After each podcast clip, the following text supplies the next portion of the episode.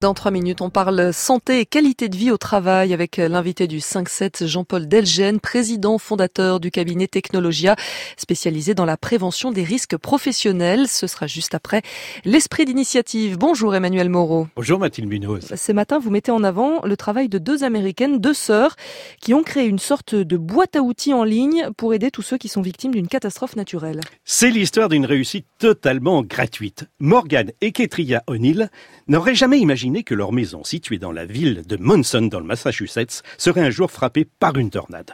Loin de se laisser abattre par la destruction partielle de leur maison, cette catastrophe leur a donné l'énergie pour créer recovers.org. Cette plateforme aide les victimes de catastrophes naturelles à organiser les secours d'urgence et la reconstruction. Et le point de départ de ce projet, c'est donc en juin 2011 quand des tornades ont fait d'énormes dégâts dans le nord-est des États-Unis. Exactement, des tornades historiques avec des vents estimés à plus de 200 km heure. Les deux sœurs ont alors respectivement 24 et 22 ans. Après le passage de la tornade, elles ne peuvent que constater l'ampleur de la catastrophe. De nombreuses maisons sont éventrées. La leur restera inhabitable pendant un an.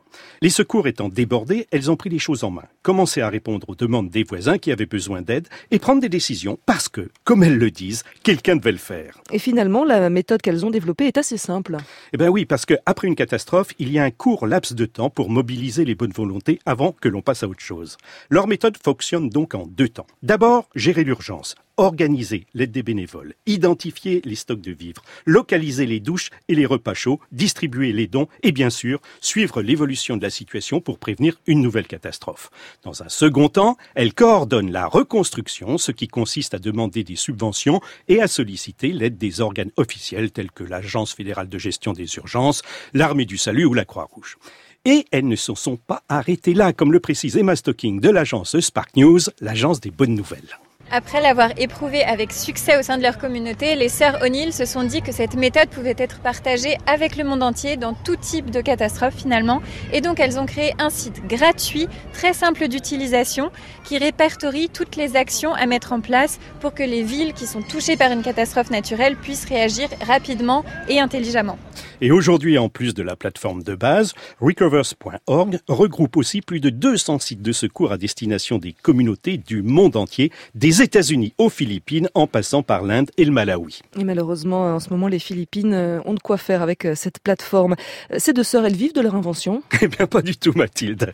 Kitria, qui a aujourd'hui 28 ans, travaille chez Facebook, tandis que Morgan, 30 ans, est scientifique spécialiste de l'atmosphère à l'Institut de sciences Weizmann. Leur prochain objectif, eh bien, trouver un modèle économique viable pour leur site qui fonctionne encore sur le bénévolat. Et on va redonner le nom de ce site recovers.org. De toute façon, on met toutes les références comme d'habitude sur notre site internet franceinter.fr à la rubrique L'esprit d'initiative. Merci beaucoup Emmanuel Moreau.